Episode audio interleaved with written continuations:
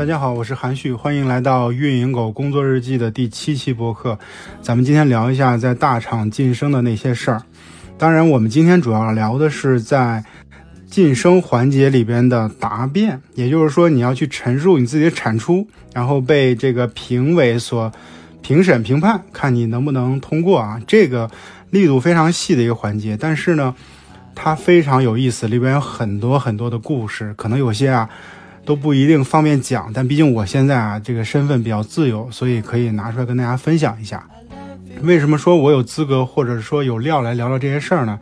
因为我在网易和快手的时候呢，一直都是运营通道评审的这个评委，而且呢参与制定了这两个公司的运营的通道职级的标准，从这个级别升到下一个级别，它的标准是什么？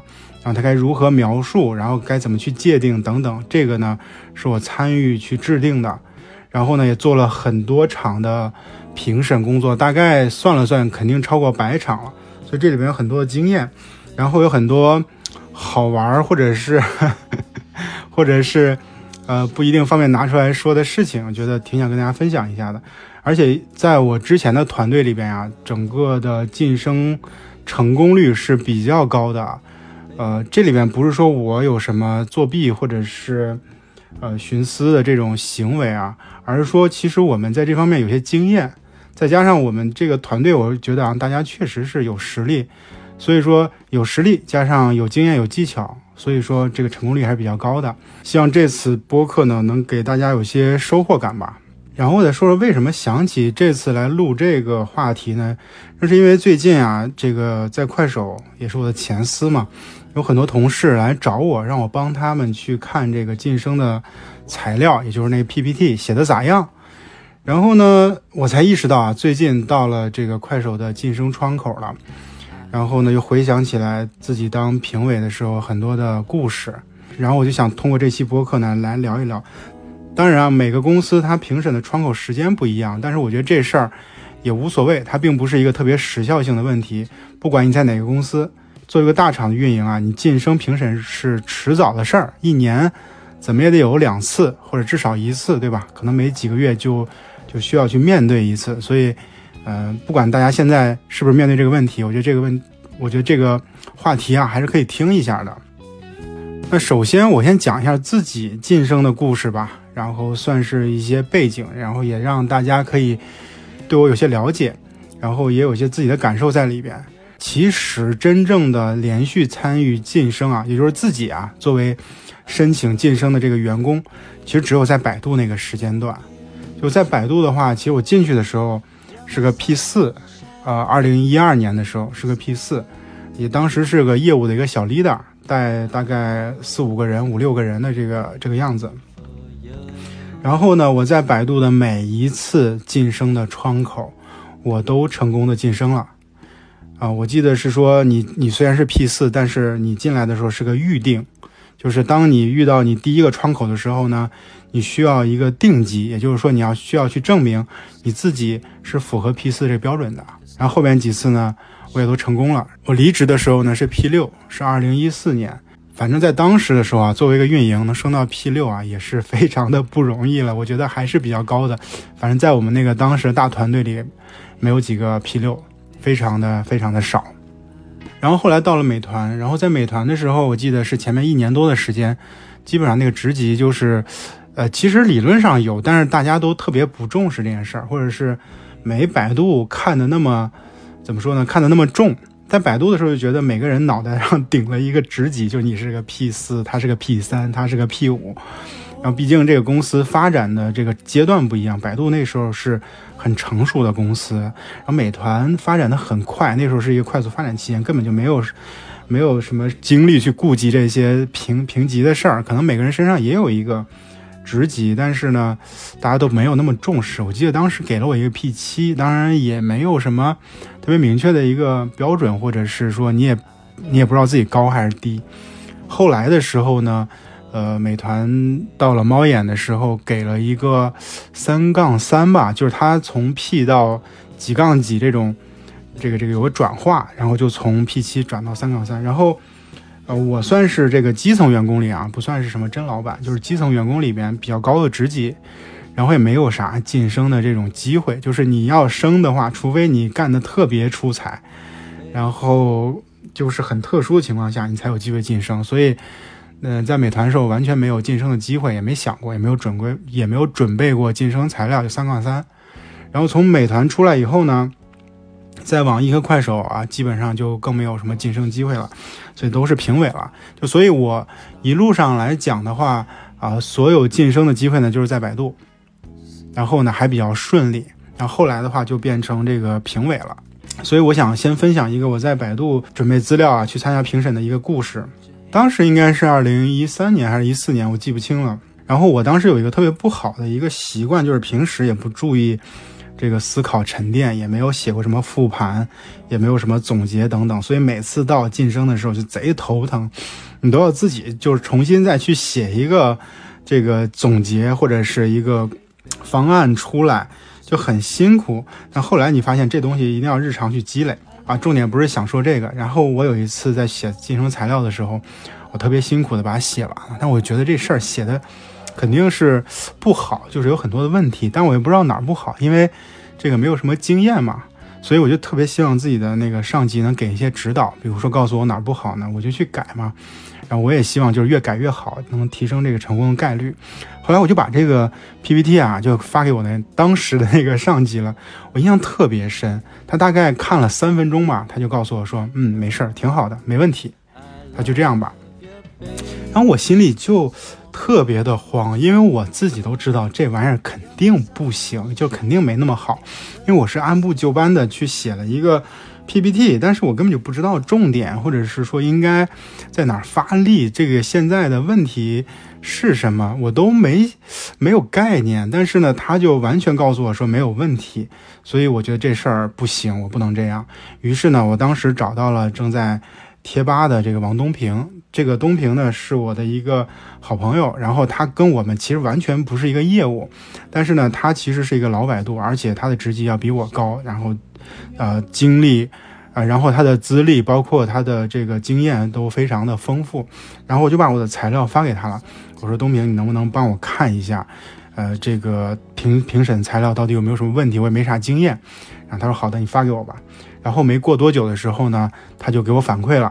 啊，给我一顿的痛骂，就是说你这写的什么玩意儿啊？这这儿不行，那儿不行的，就给我列出了很多的问题，就特别直接的，他就告诉我说，你应该先写什么，再写什么，然后这边关键点是什么？你现在这都没有，你应该去加上，应该这么改那么改。反正总之他就是用口述的这种方式，告诉了很多问题啊，非常直接。但是我就觉得，我靠，这个建议真的是特别特别有价值，然后我就马上的这个埋头去改。我改的还挺快的吧，我记得是大概一两个小时，我就把它改完了，然后就发给他，我说东平，你再帮我看一下，这这个东西是不是就可以了？然后他看完以后说，嗯，这个小伙子有悟性，就他说，呃，就是我完全理解他意思了，而且改的还很好。然后我自己在看那个资料的时候，我也觉得确实比之前好很多，因为他的那种。呃，出发点包括一些那个关键点就就很清楚。比如说，你要先写你项目的背景的难点，对吧？你要阐述出来你的难点是什么，然后再说你自己是怎么去克服解决的这个问题的。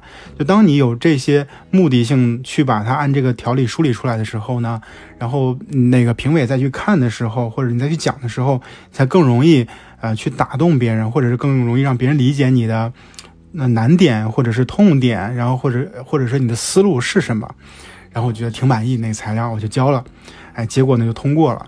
当时我就对东平对我的指导，我就特别特别的怎么感激和感动吧，因为这件事儿对于他来说，他没有半毛钱的关系，他完全没有必要去花时间来指导我。然后呢，我通过不通过跟他的这个工作也没有关系，因为我们完全是。两个不同的部门，那就跟他讲嘛，就是表达感谢。然后后来就聊到说，为什么他愿意去指导我。然后这时候他说了一段话，我印象特别深。他就说，他作为一个老百度，他觉得他有职责，他有义务去传递百度的文化，然后去帮助新的运营同学呢去成长，去指导他们。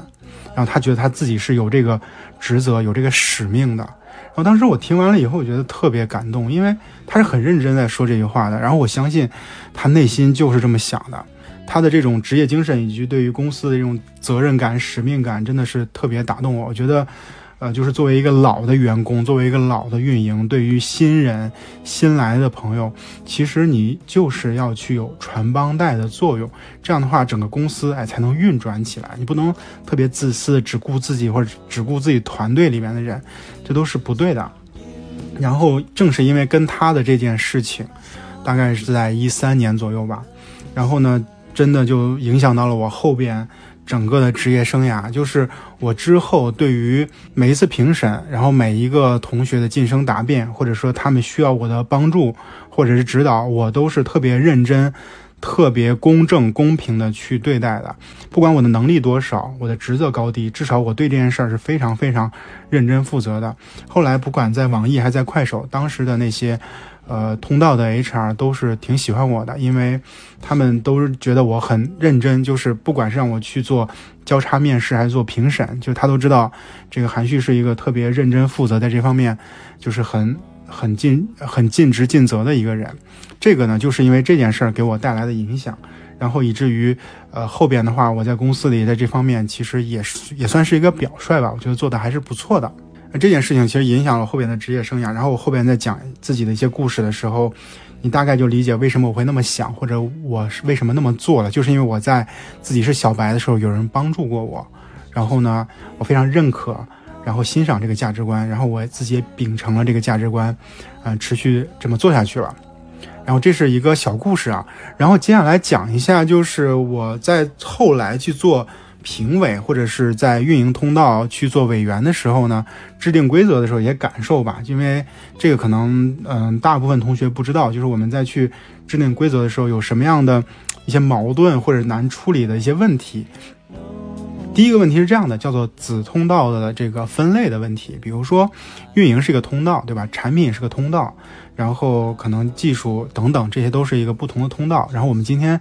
只讲运营嘛，因为我自己是个运营，然后运营这个通道里面还要分一些子通道，比如说有的公司要用户运营啊、活动运营啊、内容内容运营啊等等这些，这叫做子通道。但是呢，在在这个子通道去制定的过程当中呢，它会遇到很复杂的问题，因为不同的公司它的业务不一样。就是你比如说快手去做这件事的时候，你可以去呃学习腾讯或者是阿里。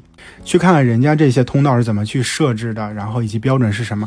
但是你还是要看自己公司里边的这种现状，因为公司已经这么多年了，呃，运营其实很多很多人，他这个分散在不同的部门和业务里边，所以你总得有一个特别怎么说呢，合理的这个套路，然后去把这些运营的都囊括进来。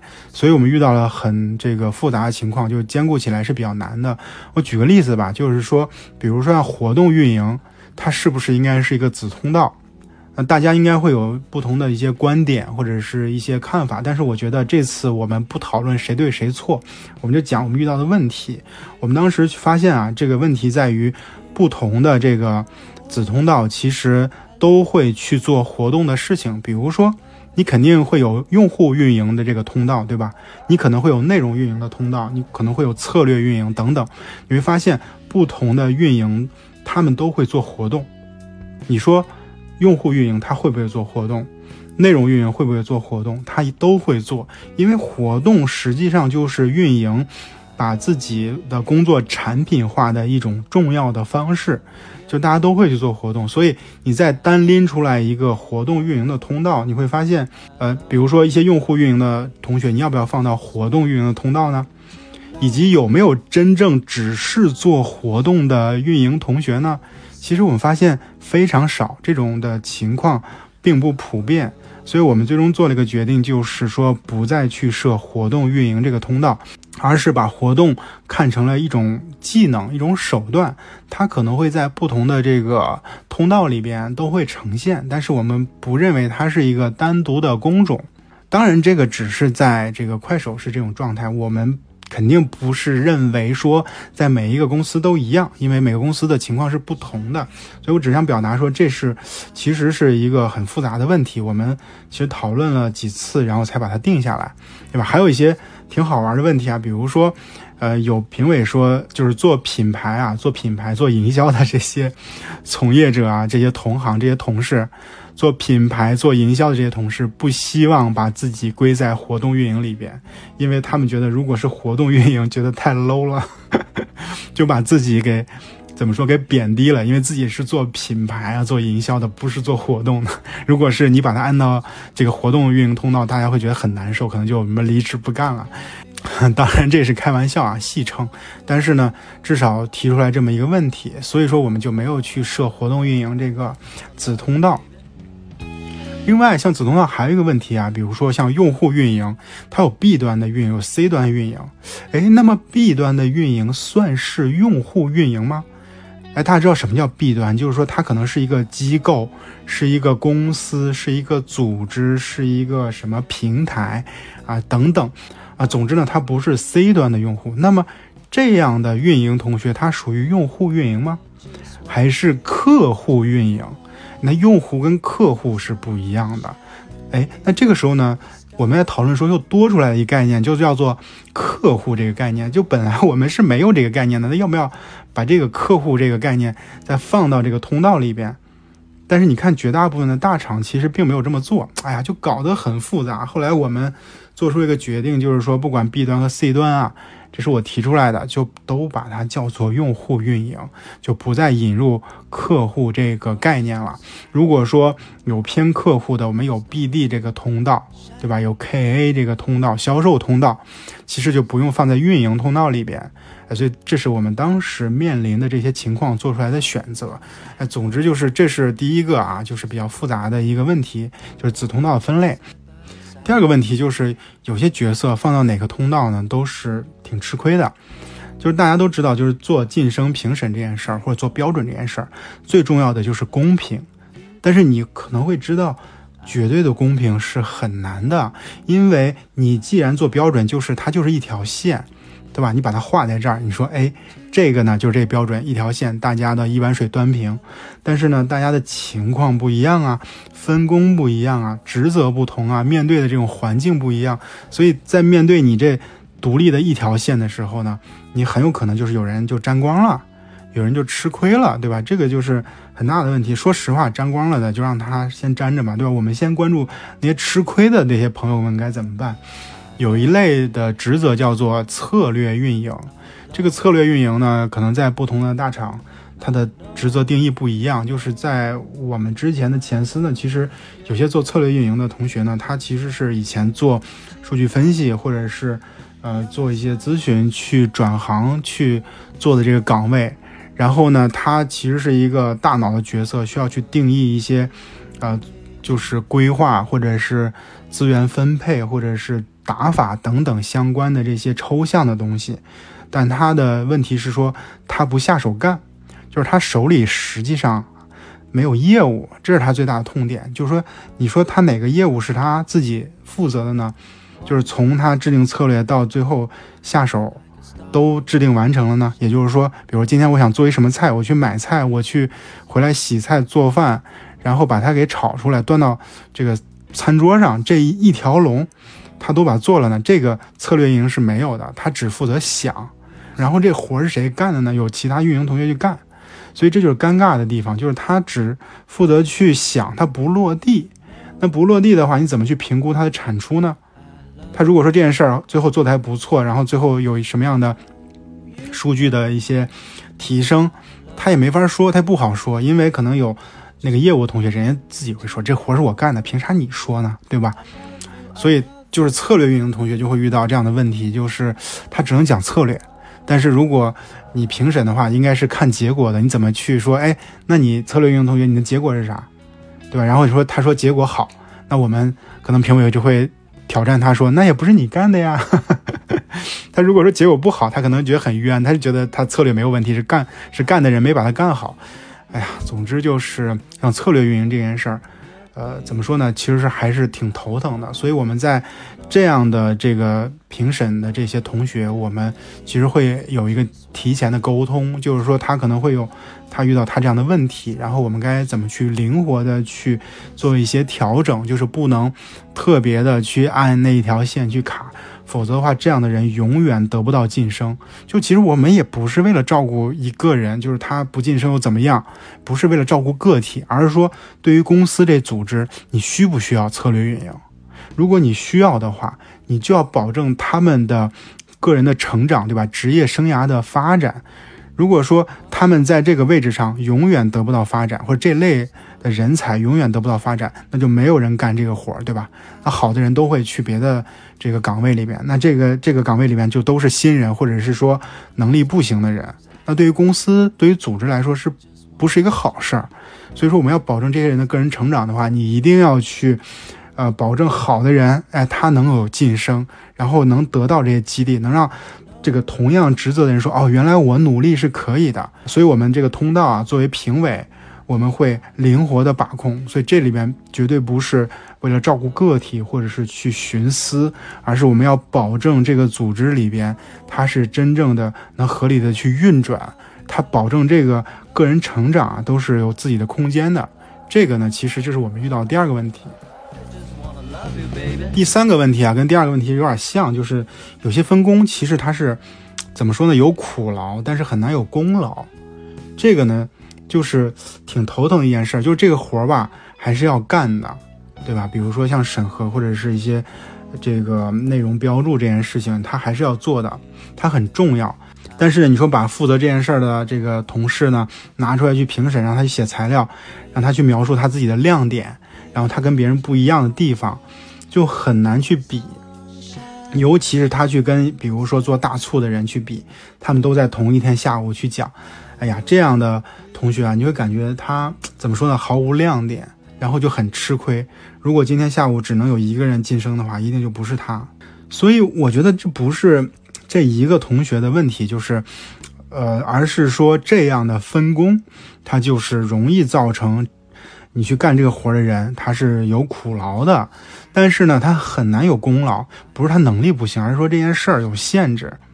所以说这个呢，还是跟上面讲第二点一样，就是你作为评委的话，那么你组织里需要这样角色，你还是要有一些灵活把控的空间，对吧？因为你要要求这样的人做出亮点，那是不可能的，他可能会做一些变形的事情，那也不是公司希望看到的。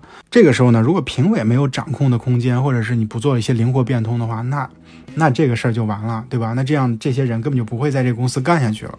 所以这个是我们当时做评委和通道委员的时候制定标准的时候遇到的一些问题吧。就是总而言之，就是一个感受，就是你一定要公平，对吧？一定要去公开公正，然后一定要自己坚守的这些东西，因为你其实不仅代表了公司这个通道，而且其实你要为在这个公司里边干这个活的。几百或者是几千人去负责，就其实责任还是蛮重大的。但是呢，你也不能特别傻的所谓的画一条线，就是一刀切的政策，你总要去考虑不同的这种情况。这个时候你就需要有些把控，那么就对这个通道委员这个成员啊，就有很高的这种要求了。他们应该经常去沟通、去交流，然后去达成一个共识去做这件事儿。哎，这个呢是我当时的一些感受吧，跟大家分享一下。然后可能有朋友就说：“哎呀，听到这些东西觉得好烦，妈的，公司为什么总要去搞这些晋升的事情？”我跟你们这样说啊，就如果你这公司啊有晋升体系，然后他会一年能评个一两次，我觉得至少啊你要觉得庆幸。为啥呢？因为很多公司它根本就没有这种晋升的这种体系。那他没有这个条件，然后你自己在这个公司里边干个一两年，然后你就没有，怎么说呢？没有这个梯子可以爬，你这不更痛苦吗？对吧？所以说，如果你公司有这晋升体系啊，还是好事儿呢。当然，更甚者啊，你这个公司的职级是被行业所认可的，那就是最好的了。因为等你从这个公司出来以后，你回到这个行业里边，然后大家会认可你现在身上贴这个标签，然后大家是有共识的。我举个例子吧，比如说我在网易的时候，网易那个职级，我我说实话，我现在我都忘了。那它其实对于行业里边，它是没有这种认可度或者是没有共识的。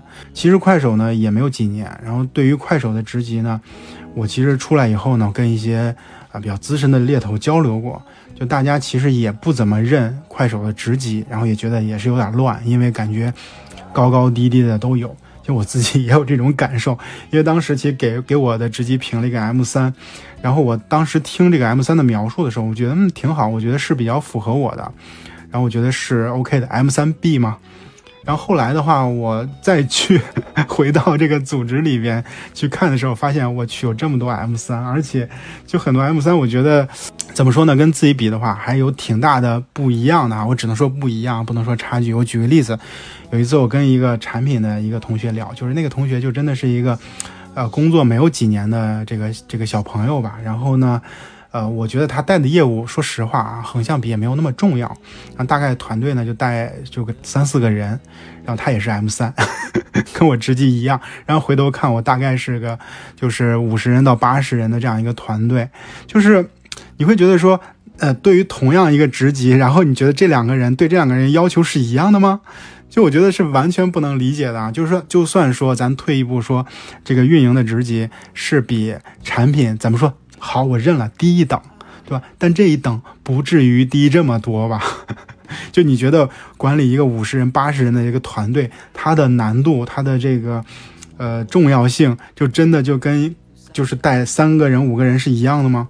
他对于人的要求是完全不同的呀！你怎么能把这样的人定到同一个职级呢？好吧，小小吐槽一下，就是我想表达是说，哎，这个职级其实怎么说呢？业内呃，对于公司的认可度不一样。就是对于运营来说啊，业内的人比较认可就是阿里，然后呢，接下来可能就是像呃腾讯啊、字节呢，都比较还还可以。当然，最认我个人觉得是阿里。但你你说出来你是阿里，比如说对标阿里的 P 九或者是 P 八加或者 P 十这种。甚至比较资深的人，像猎头啊或者 HR，都能估算出来你大概的这个年薪，对吧？你的年 package 是多少，大概都能预估出来，而且还还比较准。所以说，像阿里这个职级，确实是就是在行业内是比较认可的。然后其他的。呃，职级呢就没有那么的这个公认，所以说同所以说通常呢，在你说你职级的时候呢，需要一个转化，就是一个中间的货币一样，就是阿里，就是说，哎，那你这个职级对对标阿里是 P 几呢？哦，原来是 P 八，好，原来 P 九，好，我知道了，它都是这样的。另外呢，就是还有一个，就是看你在公司里是什么样的位置的一个方法，就是不只是看你的职级，然后他看你的汇报对象，比如说看你的上级是谁，你的上级格级是谁，这样的话就知道你在公司里是什么样的位置，就是你就是相当于你在这个金字塔里边的什么角色。哎，就出来了。哎，你你是什么这个 P 几 M 几不重要，就大概就估算出来了。比如说，你像一个 SVP 汇报是吧？你大概就不会特别差，就至少是个总监级，对吧？如果说你离 SVP 还有两三个两三层呢，你说你哎总监级狗狗屁总监一边去吧，对吧？你随便说你是个啥也没有人管，但是呢，你汇报角色就在这儿啊，你的位置就在这儿，你就不可能是一个特别高级别的人啊，就是这么个情况。好了，这些都是一些观点啊，那我觉得这些信息对大家应该有帮助吧？是不是？如果有帮助的话，你们什么六六六来一波，对吧？可以点个赞什么的，是吧？然后接下来我们讲讲就是啊更实际的一些问题，就是说这评审啊，这个晋升材料该怎么去准备？然后我是这样想的，就是我不太想去讲这个晋升材料该怎么准备，因为它没有什么太大的意义，因为每个公司它的这个习惯不一样。那它都都会有一些模板或者是一些比较通用的思路，然后如果我在这儿讲这些事儿的话，容易误人子弟，然后呢也没有特别实际的效果。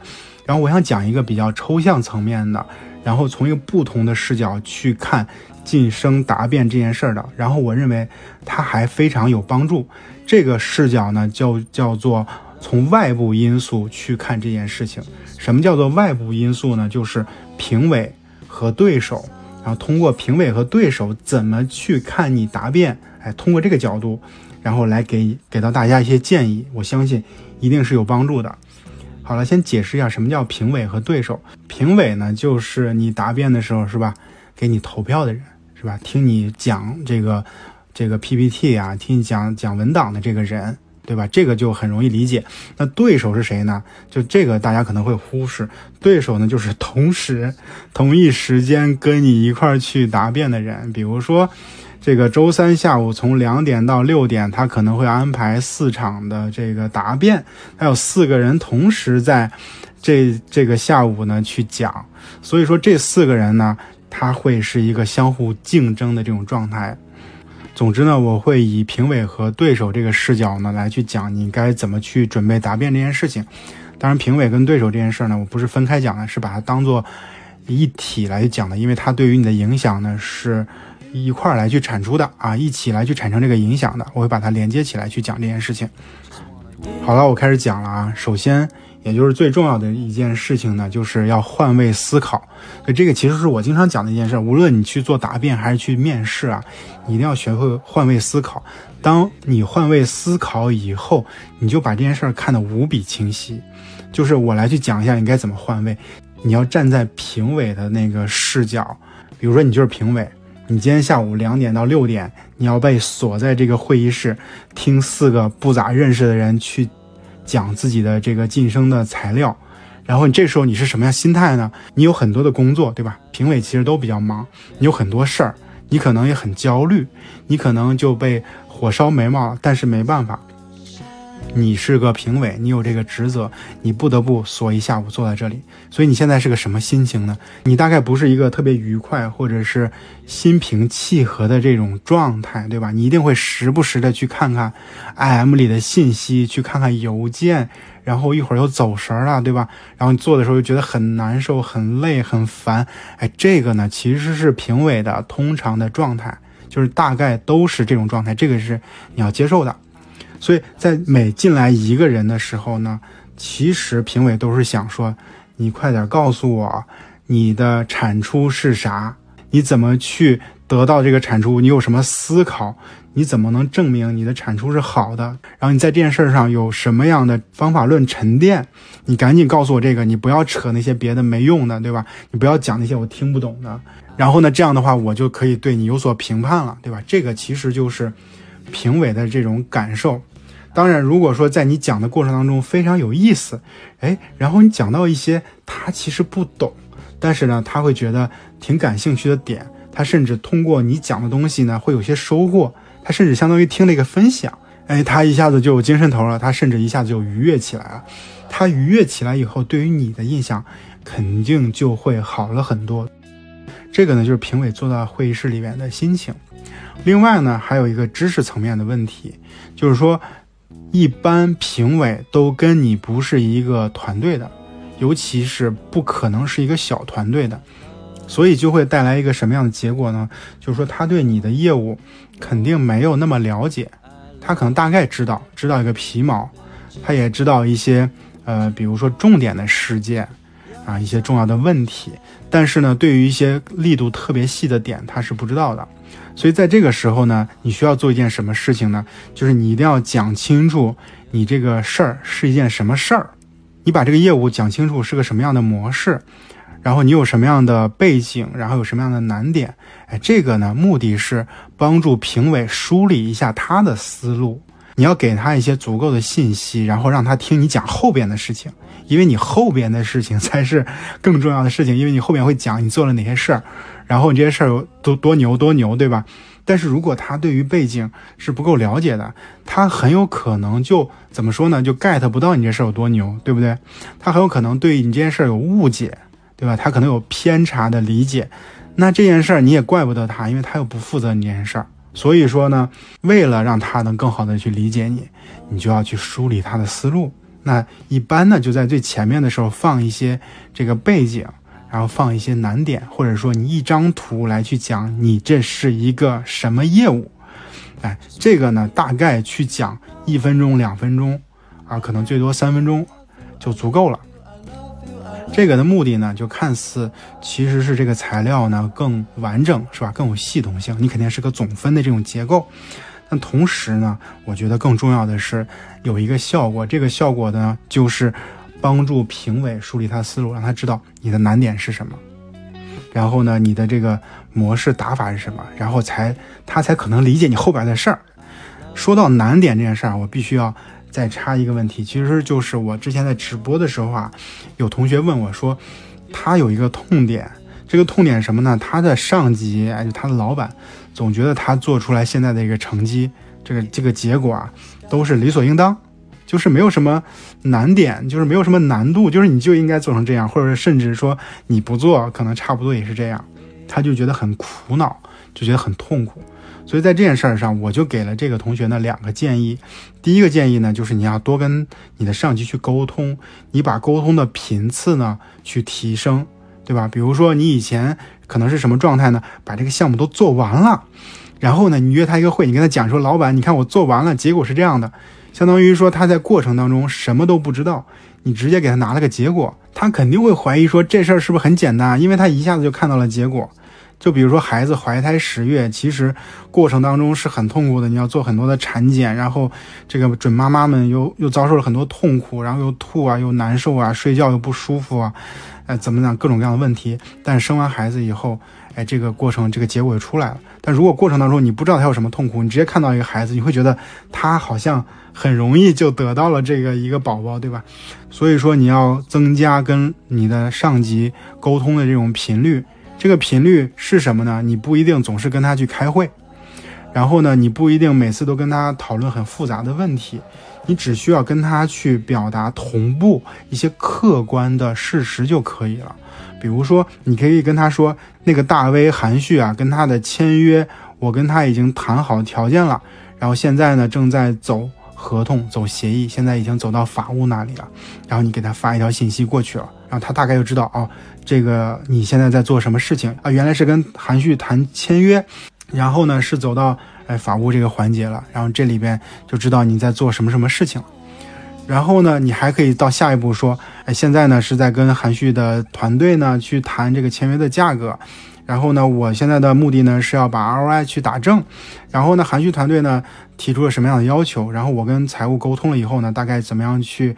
要跟他去再谈一谈啊，现在是卡在这儿，但是我估计呢，下周应该会有个结果，到时候呢再同步您。哎，你把这个信息再同步给你的老板，然后他会知道说，哦，原来现在走到这一步了，而且呢，现在呢，他遇到了一个问题，问题是说他跟他的用户呢是没有谈下来这个签约的价格，因为呢，在这方面遇到了一些问题，但是呢，他有解决的思路，而且他跟财务还沟通了。哎，然后我们看看到底成不成？哎，这个时候呢，你其实你老板知道你也不容易，哎，你做了很多的努力，就这样的这种关键环节的客观信息啊，你要把它同步给你的老板，即使你不需要他做决策，你需要他知道。那这个时候，当你最终结果出来以后呢，你的老板就知道，哎，你这事儿是不容易的。这个呢，是我给这个同学的第一个建议，就是你要提升你跟上级沟通的这个频次，方法就是用客观的方式去同步给他更多的信息。第二个呢，就是你在跟老板做最终极的汇报的时候，你一定要把你的这个难点，把它罗列出来，然后告诉你的领导说你面临的这样的问题，然后后边是怎么解的，对吧？你这个文档肯定是说，哎，你现在的遇到的项目的背景和难点是什么？一二三，然后下一步是说，哎，我是怎么去解决的？我的策略是什么？然后再往下一步就是我，啊，我具体怎么做的？然后呢？拿到了什么结果？然后最后就是说，哎，我哪些地方做得好还是不好？哎，这整个这个汇报呢是这么个逻辑。所以说，很多人他其实呢会忽略掉对于难点啊，对于事情背景的描述。你上来就进入到说我是怎么干的，我要怎么干。哎，这个呢，老板会觉得说，哎，我靠，你为什么要这么做，对吧？你有什么决策的依据，或者觉得你是不是拍脑袋？你是不是拍脑袋？你上来就就说我要这么干，我就不知道你遇到什么问题，因为你没有这个背景，没有遇到问题和难点的时候呢，其实你的老板思考这个问题没有源头，你会发现你思考很多问题的源头就是源于，就是源于你遇到的问题啊。所以说你要把你的难点讲出来，当然这个时候你的难点啊，一定是那种客观的这种逻辑，不是说主观的推测。什么叫客观呢？比如说，你可以这么讲：第一，在我接手这个项目之前，然后它的数据是是这样的，然后这个项目的数据跟整体大盘的数据比，其实差了特别多。所以说我遇到的问题是它的基础很差。第二点呢，在我接手这项目之前呢，其实有三个月的时间，它并没有人去负责，所以它遗留了很多的问题。然后这个问题呢还挺麻烦的，很长时间没有人解了。所以说我上来的话，需要花一点时间去解这个遗留的问题。然后第三点，我的竞争对手。然后他们是有多少的人力和资源去做这件事儿，而我呢是有多少人力和资源，跟我的竞对去对比，我的人力和资源其实有很大的这种差距。哎，当然你表达这三点，其实你没有说什么，对吧？你没有任何自己的观点，但是其实你背后是有观点的，你只是通过客观的事实去阐述了啊这样的一个意思，对吧？我觉得这种其实对于。你的老板听完以后说：“哦，原来是吧？韩旭不容易啊，因为他面对这样的问题啊，确实是说对这件事儿认识就更立体了。”好了，我为什么插这个问题呢？再回到，再回到咱们晋升的答辩这件事上啊，就是你在晋升答辩的时候一样的，你不讲你的问题的难点，你让评委自己去揣测吗？他们可不是你这业务的人呐。他可不了解这些细节呀，你你指望他们去想吗？不可能的，你当然要把你的这个难点啊，去把它罗列出来，这样的话，别人才会意识到说你需要去解决这个问题，你你是困难的，对吧？你做好这件事儿不是理所应当的，就是有你克服的这些障碍，然后你需要避免这些摩擦，对吧？这个其实是。很重要的一件事，但是经常会被忽略的。但思考这个问题的出发点，就是在于说，你要知道你的评委脑子里在思考什么，他是个什么样的状态，然后他需要面临什么样的问题，你就知道说，哎，你怎么帮助他去梳理他的思路。你试想一下，你今天答辩能否成功，不就是这几个人去决定的吗？是不是？他们去投票决定的。这次去讲的话，一定要把这几个人把他整顺溜了，对吧？让他听得懂，对吧？让他觉得你牛逼是。不就是这样吗？对吧？他才可能会，呃，给你投这个通过的票，这个就是最核心的目的。然后呢，说到这个投票这件事儿，那当然评委都会有一个标准了。这个标准呢，就是白纸黑字会写在通道的这个标准里面。嗯，但是呢，一般哈，评委在开会的时候呢，还都会有一个同步的过程，就是说。有两种情况啊，一种就是说，在今天下午评审之前，大家聚到这里，然后 HR 呢会组织这些评委呢，就是先沟通一下，哎，今天我们评的是一个什么级别，然后它的关键点是说，他要能负责什么样的业务，然后且有什么样的产出。然后我们就认为他其实是合格的，哎，大大家先这个有个共识，先讨论一下，就互相说说自己观点，这样的话大家标准是一样的，对吧？因为每次可能评审的这个评委是不一样的，这是第一种方式。然后第二种方式呢，就是我们上来先不说这个标准，我们先不讨论，我们先就是先走第一个人，啊，第一个人先来，先去呃评审一次，然后我们拿着第一个人的情况。然后去做这个标准的对标，比如说第一个人呢是这个韩旭，韩旭讲完了以后，然后呢可能有的人觉得，哎，他正好就是我认为他应该符合的标准的这个对象，他就是一个对标。可能有的评委觉得他含蓄不够，那么评这个觉得不够的这个评委呢，就他就需要说出来一些原因，他觉得含蓄哪不够，然后最好他可以说出来谁是够的，比如说。这个我们公司里边的另外的同学啊，他是够的，他比含蓄更好。然后好在哪里？那这个时候呢，这个这几个评委呢，就拿着含蓄的这个案例呢，就是再去沟通一下，就是我们到底是应该以哪个标准，对吧？以谁的标准，呃，为今天下午我们评这四个人的这个标准去来去做评判。这个呢，就是通过第一个人，然后去达成共识。一共有两种这个方法。所以啊，就是当每个人进来去讲这个自己的工作的时候呢，只要你够到了那个标准，并且去证明你做出来了，拿到结果了，而且你有方法论沉淀，你有自己的思考，然后你表达的极其清晰，然后你在 Q&A 上做的也不错，你一定要通过，你一定就可以通过。就这个事儿就是这样的。我跟我团队的同学去讲的时候，就很简单，核心就是说，你看一下你那个职级它的关键是什么。对吧？它会有一个关键的要求的标准，然后你达到这个标准，然后你你这个项目又能证明这件事儿是足够有利的，那其实评委必须要给你通过。他不通过哈，我们就可以上诉，对吧？但这种情况其实没有了，就一般他就是能通过，这就是个规律。所以大家要去看一下，就是你的这个评审的这个职级的标准，它这里边关键的那个那个点，你要够到那个点，然后把它讲清楚就可以了。这个其实就是一个最核心的地方。哎，所以这个时候延伸出来一个问题，就是说，刚才我们讲，就是你的对手，就是今天下午这四个人啊，就是你一个人，还有另外三个人，你说他们之间有关系吗？其实我们不愿意承认他们之间是有关系的，但实际上其实就是有关系的，对不对？你试想一下，如果你是评委，今天有 A、B、C、D 四个人，然后 A 还行，B 特别好，今天然后来了 C，C 讲完了以后，然后其实明显的比 A 和 B。都差，然后呢，评委会觉得说，哎呀，这个 C 怎么，哎呀，怎么这些问题都讲不清楚呢？或者说这个成绩怎么就那么普通呢？然后呢，他不由自主的其实就会跟 A 和 B 去比，然后可能这个 C 实际情况上客观来讲还还行吧，就是普普通通，或者说如果他遇到一些比较更差劲的对手，他可能就能通过，但可能今天下午就大家都很强。哎，那这 C 可就倒霉了，他很有可能就通不过，因为大家对他的印象没有那么的好，因为有 A 和 B 的衬托会导致 C 特别的差。所以你试想一下，你的竞争对手是不是重要的，对吧？它其实影响到了评委对你的印象。那说到这儿，然后又延伸出来一个问题，就是说评委是谁？还是蛮重要的，然后你竞争对手是谁还挺重要的，所以如果说你有条件的话，你应该知道说，去打听一下你的评委是谁，然后谁都跟你一样在那天下午，然后有评审，然后你就知道你的竞争对手是谁了。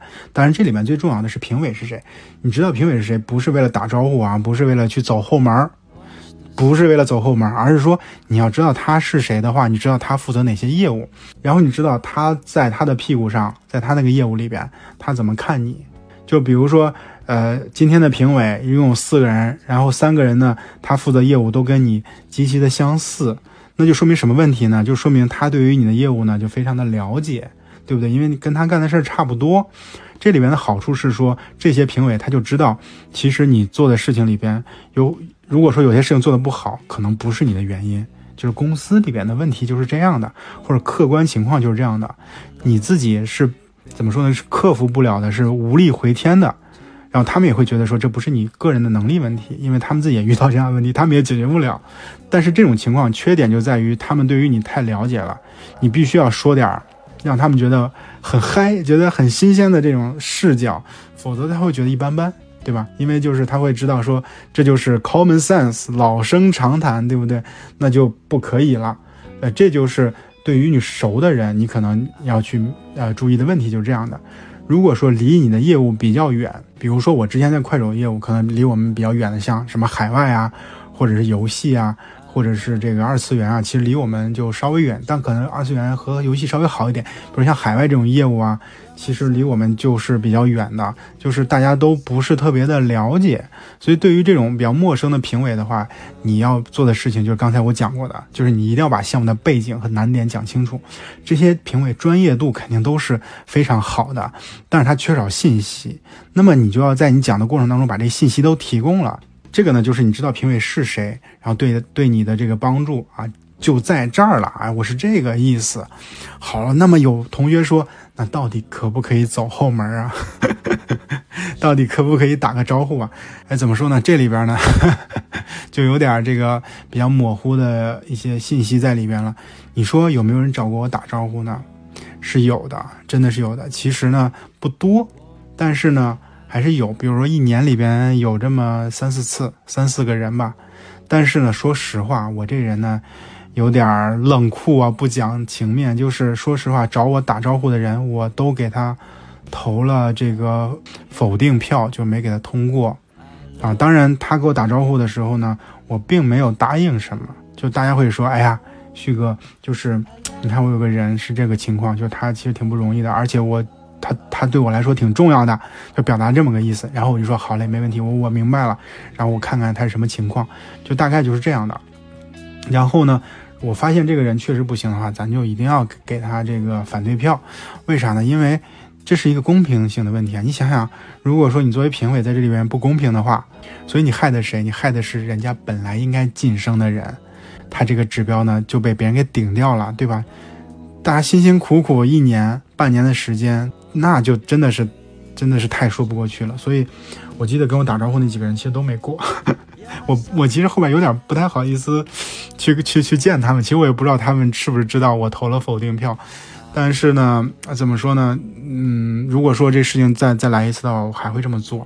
然后我记得有一个业务的老大，然后呢，他的这个下属去评审的时候，我提了几个问题，他没有回答上来。然后我其实会为了他着想，然后呢，我就跟他在那个就 Q&A 环节就互动了起来，我就一直在追问他几个问题。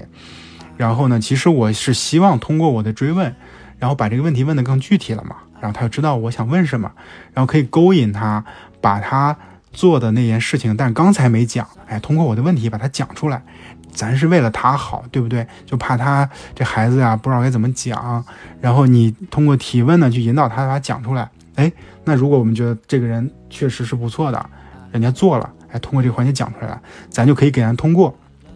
但是呢，这个这个小孩啊，可能觉得我有点在挑战他。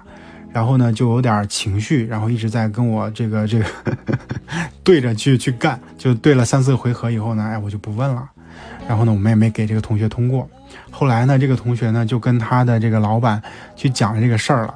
我不知道他怎么讲的，反正人家老板后来就对就找到我给我道歉，说这个他团队里那谁，哎呀，就那小伙子年轻气盛，对吧？就。啊，可能没有那意思，觉得顶撞你就挺不好意思的，让我别别生气。哎呀，我就觉得这事儿我也不知道该怎么说合适，就是可能百口莫辩。然后我首先觉得这个业务 leader 啊，其实挺懂事儿的，对吧？他其实就是怎么说呢？就不管是怎么样，他出来先去啊把这事儿和解一下，或者是摊到台面上去说这件事儿。我觉得这个人还真的是挺敞亮的一个人。但是他有点误会我了，就我没有，就是真的，我其实是好心。就我凡是问问题问的多的，我都是希望他怎么说呢？把这个事儿讲清楚。我们并没有，嗯，怎么去去去坑他，或者是去难为他的意思。我干嘛难为他？我直接给他打一个叉不就完了吗？是吧？所以还有点就是说不太清的。后来我跟他讲，我说真没有那意思。我其实就是希望，哎呀，他这为了这件事情可以通过我的问题能讲清楚一点。但是呢。这个这个负责人呢就一直跟我说，哎呀，就是你反正你别太在意啊，他不是那意思啊。哎呀，后来也也也也没法再说什么，这事也就这样了。对，反正就是还挺多这样的问题吧，就是会有人给你打招呼，但是，嗯，我一直反正是秉承我自己的这个这个观点的。然后，但是说实话啊，就是，呃，我感觉应该会有一种现象，这种现象就是评委之间呢，有可能互相放水的这种可能性。这个我可不是说哪个公司啊，但是你就想这道理吧，就是我也是种揣测。别管哪个公司，比如说 A 和 B 都是评委，然后呢，他们互相都摊上了对方的下属，你说这两个人会不会互相，会不会互相勾兑一下？哎哎，我下面那人好像在你那场，然后呢，对方说，哎，我下面人好像在你那场，哎，那个啊，就是互相意思，就是你看也不容易，对吧？就是多帮衬帮衬。没准他们俩就达成一些这个共识啊，是不是？是不是就放一放？我觉得也是有可能的。说实话，我真觉得是有可能的。这个就不好说了，这个都是私下来沟通。所以怎么说呢？如果说，嗯，就反正退一万步讲嘛，比如说你你进行答辩，如果你的上级愿意去帮你，这个帮你是怎么帮呢？不仅是帮你去看材料，然后呢，愿意帮你去聊聊天、沟通沟通，我觉得也是好的。就他可能是说去找那评审说，哎，我介绍一下就是韩旭的情况。韩旭呢是我团队里的人，我看他评审呢在你那一场里边，跟他介绍一下背景，我怕他讲不清楚。哎，他背景是这样的。这个上级啊，他哪怕就是这么介绍一下背景，他他就比不介绍要好很多。这个就是他能所谓上级能活动的空间啊，就是在这儿了。当然，这就看你上级愿不愿意帮你去 做这事儿了。就是有的人就不上心，也不看资料，那没办法，你谁让你摊上这样的人呢？我一般就是把我所有的这个要去晋升的人，他的这个材料我都至少会看两遍。就第一遍呢就看了以后指问题，然后呢让他们回去改，然后再看第二遍确认一下，大概呢就是这两遍，然后呢就让他们去答辩了，就大概是这么这么一个状态。所以说就是看你上级愿意给你使到什么程度的劲儿了。然后你说，如果我在评委的时候，我有没有去主动帮过人？我觉得我是有的，但是我是在我的专业度，我是觉得我在去发挥我的专业能力，然后去帮别人。我举个例子，可能你就知道了，就有些运营的同学其实就是嘴笨，说实话就嘴笨，或者说他没有汇报的这种经验，就是在这方面不太擅长。你说他这活干了。其实也干出成绩来了，但是他嘴笨，他没有经验，然后如果导致他这次没有晋升通过，是不是很可惜？咱们自己说说，确实还挺可惜的。所以我觉得啊，因为我挺专业的，所以我能判断出来这个孩子他讲的过程当中呢，他其实是有货，但是他不会讲什么材料写的乱七八糟。那这个时候我会怎么帮他呢？我会提问题，就是我会给他提一个让他讲出这个项目关键点的。这个问题相当于给了他一次再次讲述的机会，比如说他不知道那关键点在哪，当你把这个问题细化了以后就明白了。比如说我举个例子啊，他做活动，这个活动他做的一个亮点就是在于他整合了资源，比如在外部资源上他撬动了一个点，带来了很大的流量，这个流量呢其实导致了他这活动的出圈啊，举这样的一个例子，但是呢他其实没有讲。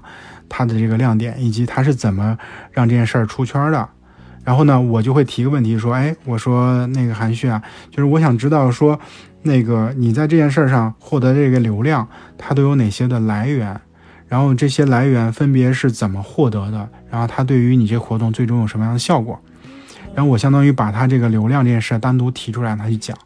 然后这就是给了他一次再次讲述的机会。如果说他有能力，然后如果说他确实做这件事儿，而且做的就是比较好的，他肯定应该在这次讲述机会里边把它讲清楚。如果说他没有这个能力，他就是瞎猫碰上死耗子，对吧？那可能这问题他讲不清楚，那就没办法了，他他就 就 over 了，对吧？但如果说他能讲清楚，这我觉得就是我通过我的专业能力去帮到他了。所以，我我帮人大概就是这样的逻辑，就是。我会提一些问题，然后呢，其实去，哎，通过问题去指引他，然后让他去讲出他自己的一些这个这个产出。然后下面一个给大家的建议就是说，呃，你在晋升答辩的时候啊，千万不要去讲别的业务的坏话，不要说别人的坏话，不要说别人的不好啊。因为都是一个公司的人，即使你公司有几万人，你说这个太容易被别人听到了，就是非常尴尬。我给你们讲一个我亲自去亲历的一个故事啊，就是说有一次呢，我去参加一个答辩，我是评委，然后呢，这个参加答辩这个同学呢，不知道他是咋想的啊，他就上来就说，他说他认为公司里边的这个 A 业务做的不好。然后呢，他是怎么做的呢？他做了一个这样的一个项目，其实呢，就哎，相当于承接了这个做的不好的 A 项目，然后把这个用户呢更好的服务好了。但是呢，特别不巧，特别尴尬的事儿来了，A 业务的负责人就在现场，就是评委之一啊。啊，当时我听到他说这个以后，真的是我自己都觉得很尴尬。然后等他讲完了以后呢，A 业务的负责人呢就率先提了两个非常尖锐且难回答的问题，然后呢，这个朋友呢回答不上来，然后确实影响到他在评委心目当中的印象。这个呢就是敏感且模糊的地方。比如说，我们都认为，如果这个 A 项目的负责人这个评委他提的问题是合理的，他提的问题是公平公正的，他提的问题就是应该这个人应该知道的。那如果这个同学没有回答上来，那么别人怎么去投这个赞同票，对不对？别人怎么去支持他，其实还是非常不容易的，非常非常难的。然后呢，这个同学呢确实不是特别争气，就是他的项目其实非常的平，然后并没有什么亮点，再加上他还踩别人，然后其实给现场评委啊有一些不好的感受，所以再加上他又没回答上来问题。然后对于他的这个评价呢，其实就不是特别好，然后他肯定就没过嘛。但你说这事儿，你说赖谁呢？只能赖他自己啊。你说你去讲你的业务，去讲评审，就是你说你讲你的业务去 讲你的材料，讲方案，你就讲呗，你不用说人家不好，你就说你好，我们也认啊，是不是？你真做得好的话，你不用踩别人啊，对吧？你你把别人当陪衬干嘛呢？是不是？就算这个 A 业务负责人不在，你难免传不到他耳朵里啊，干嘛去结这仇啊？都是一个公司的人，是不是？再一个，退一万步讲，你不应该先看一看，或者先打听一下评委是谁吗？是不是？自己评审这么重要的事儿，虽然啊，这个时候可能 HR 出来说了，说我们不不会告诉你的，对吧？是按规则来说是不应该告诉的啊，但我不是 HR，我会觉得说，只要你想知道。你还是能知道的，对不对？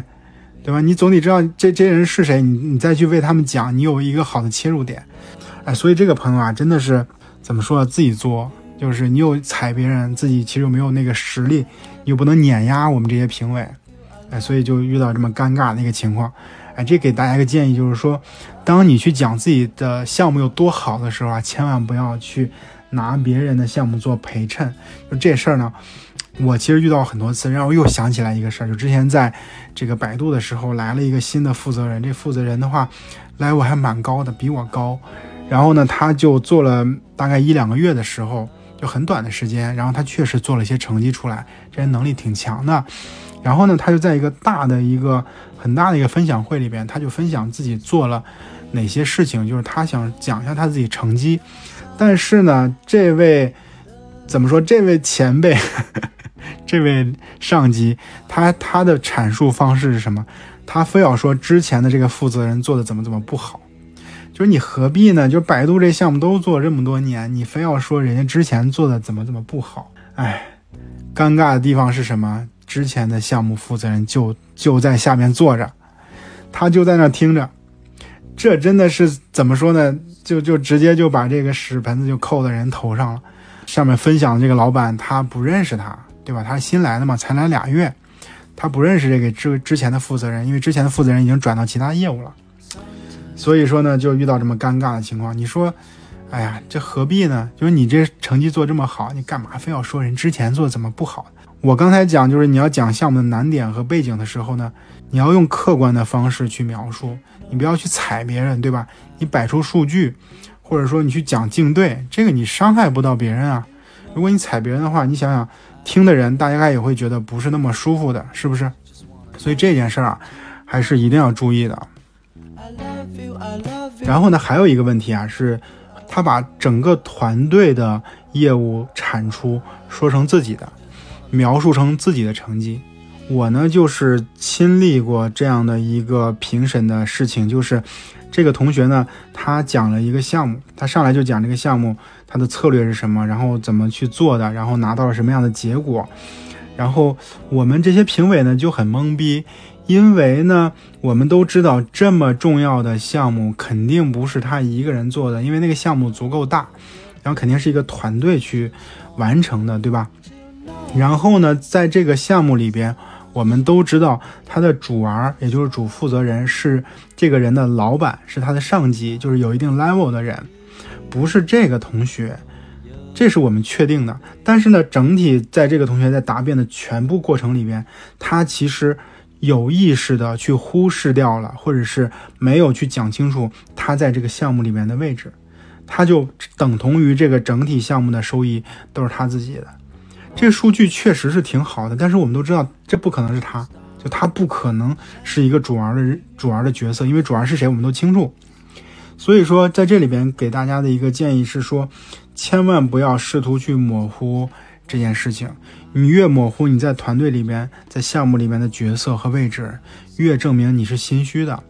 非常正常的或者说合理的这种表现方式是说，你肯定要去讲你负责的事情是什么，你的分工职责是什么。这个是，这个呢是在开头就应该讲清楚的。然后你在讲这个项目的时候呢，要说清楚自己在这个项目当中的这个角色是什么。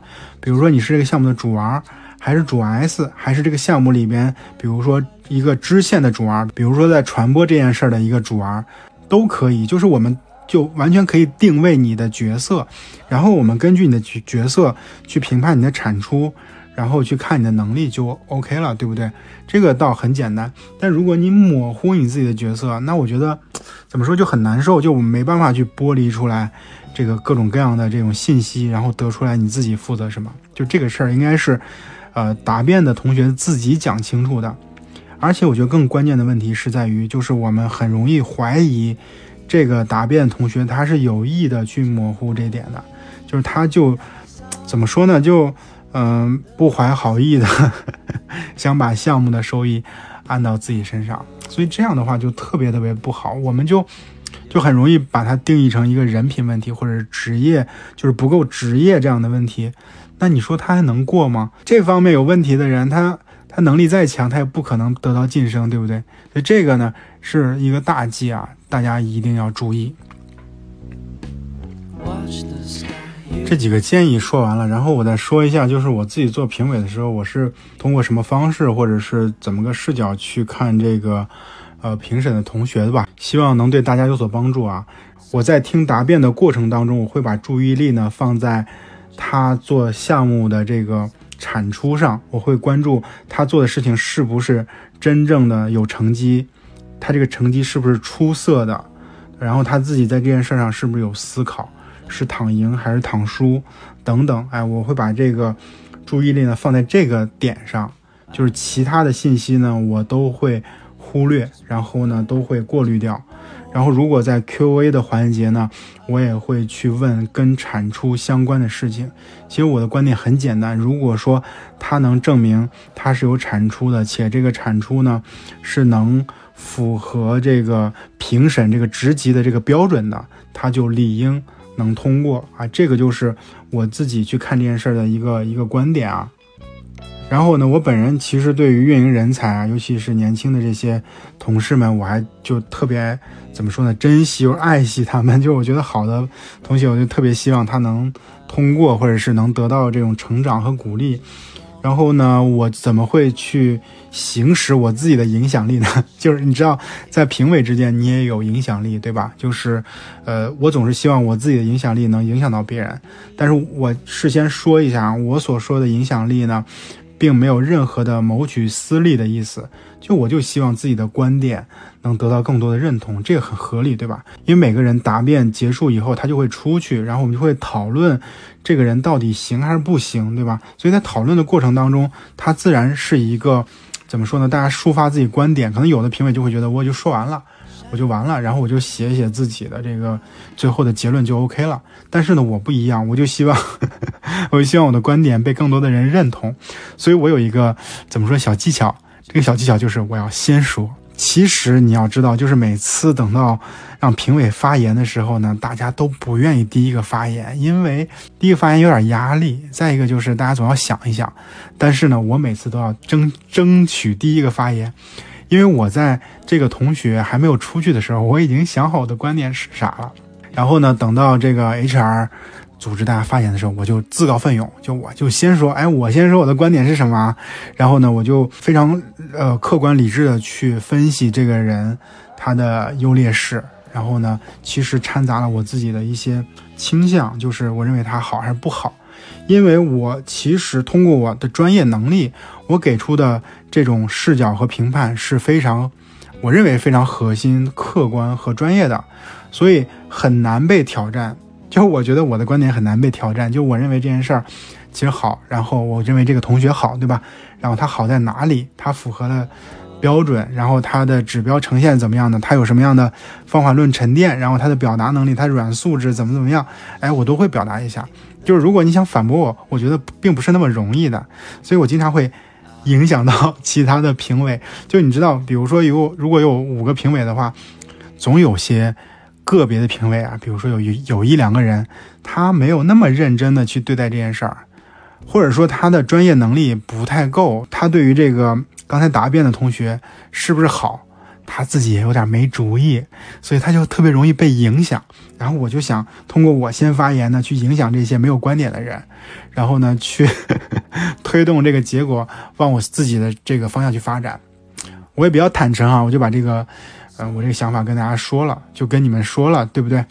呃，但是大家知道我并没有任何谋取私利的这个出发点就好。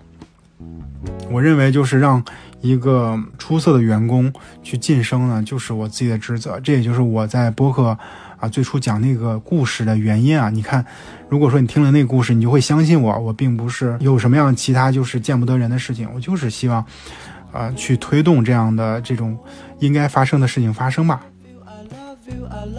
特别想吐槽一些评委啊，这个怎么说呢？有点忍不住了啊！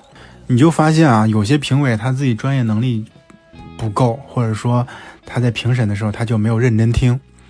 那他在提问的时候吧，他也不知道问啥。你想，人家讲的问题，他讲了一个人家一个专业的业务上的一个问题，对吧？讲讲人是怎么做的，然后有什么样的产出，人讲了一个具体的事儿。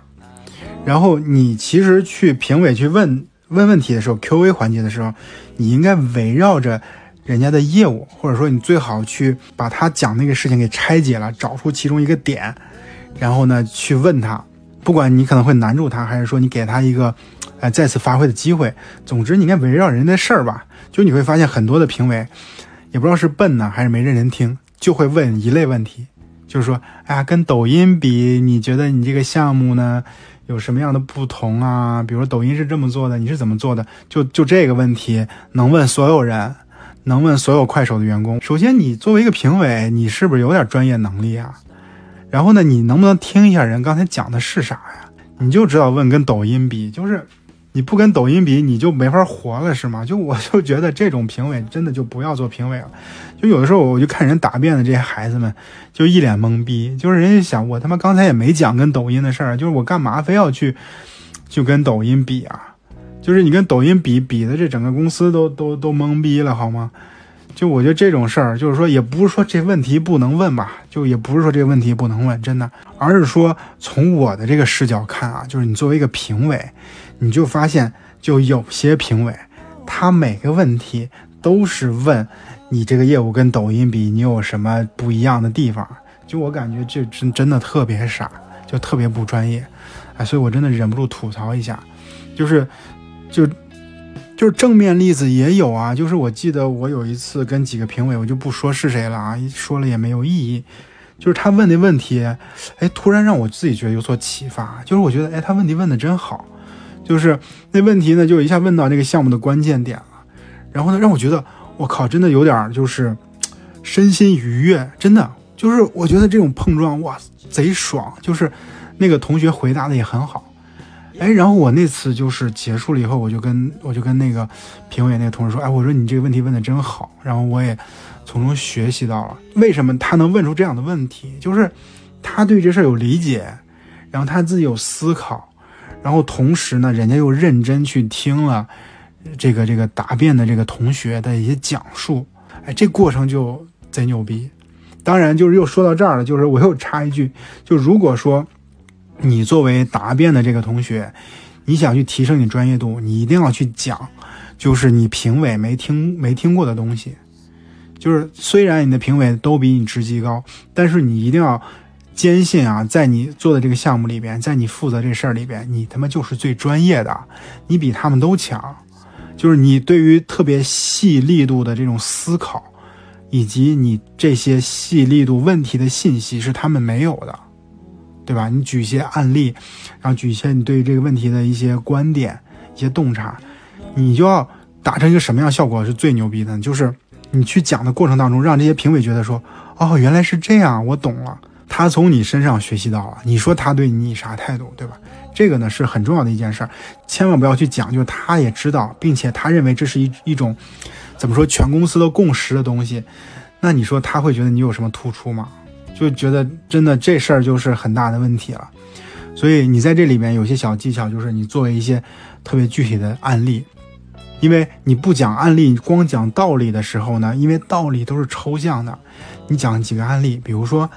你真的要去跟抖音对比，对吧？你讲一个快手的自己的原生的一个创作者一个内容形态，然后你再讲一个抖音的，把两个案例往这儿一比，然后呢去做一些分析，然后讲述，作为你在你业务里面方法论的沉淀。我你讲这个，我觉得这些评委一定爱听，然后一定是他们自己不知道的，他们自己从你身上也有收获，这个绝对是加分项。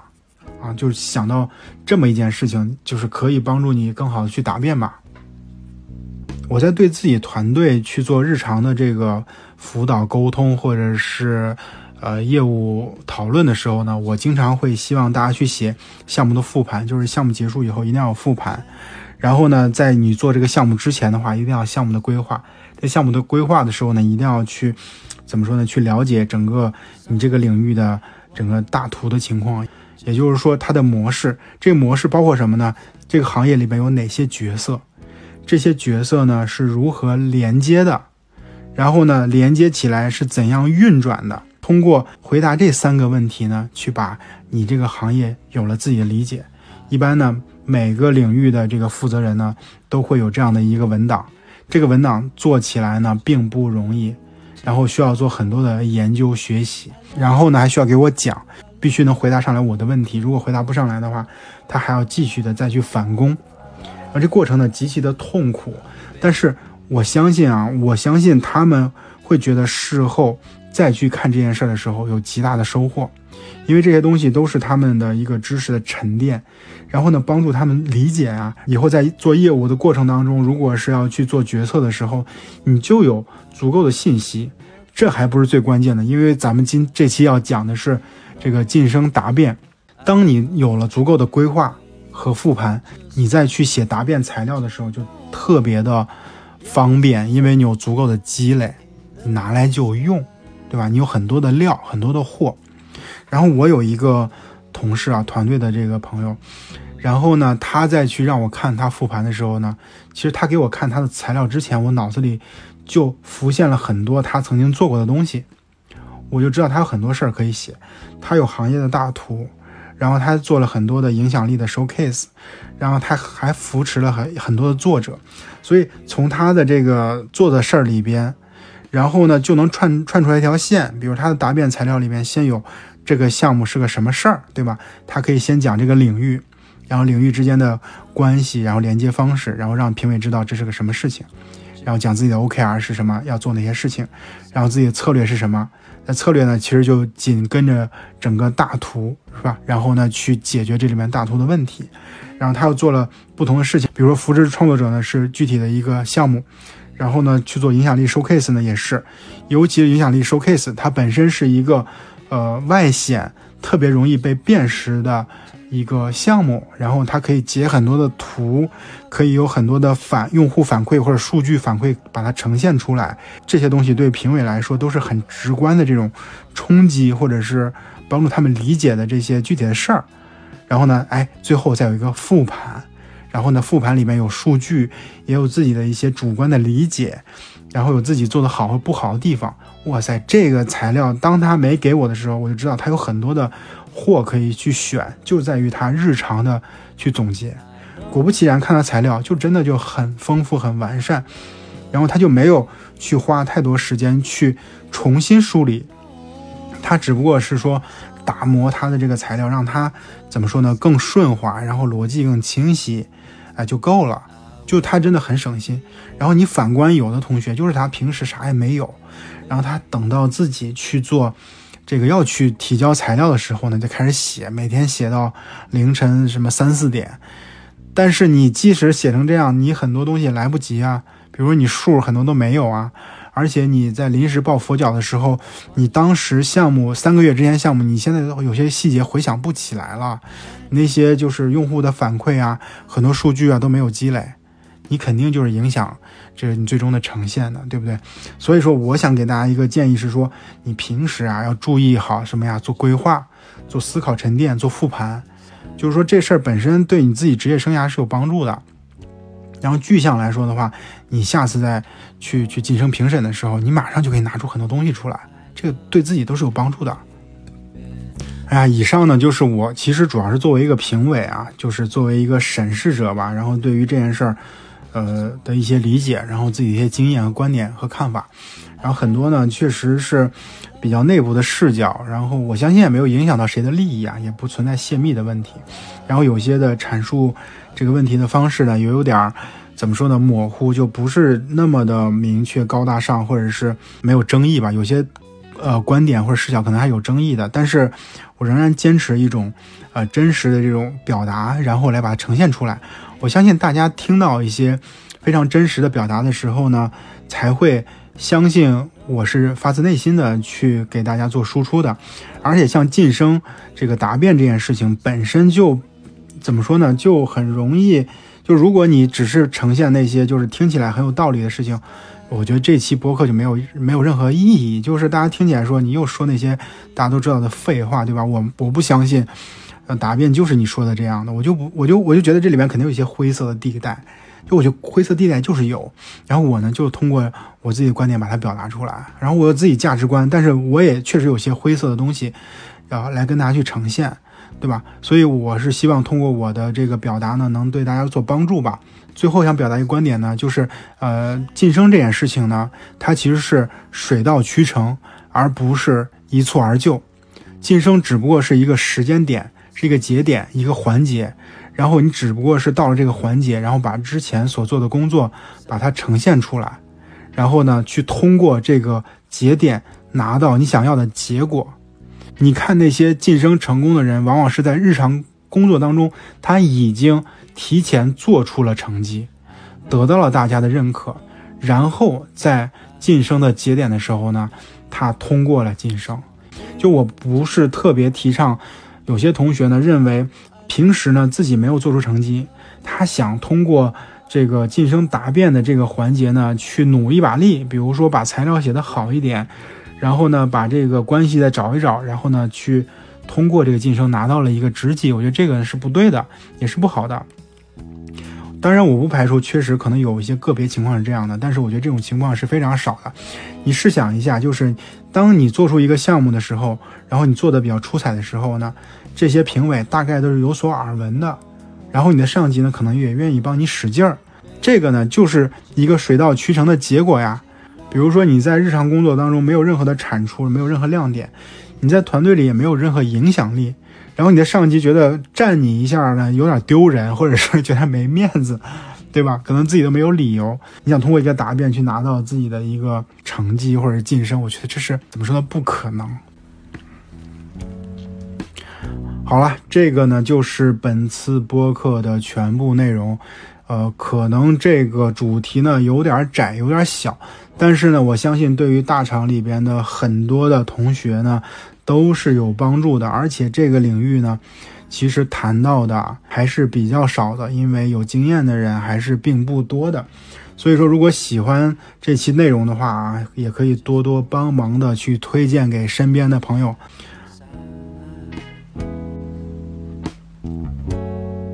好了不再废话了我是韩旭感谢你的聆听我们这次播客就到这里了我们下期再见。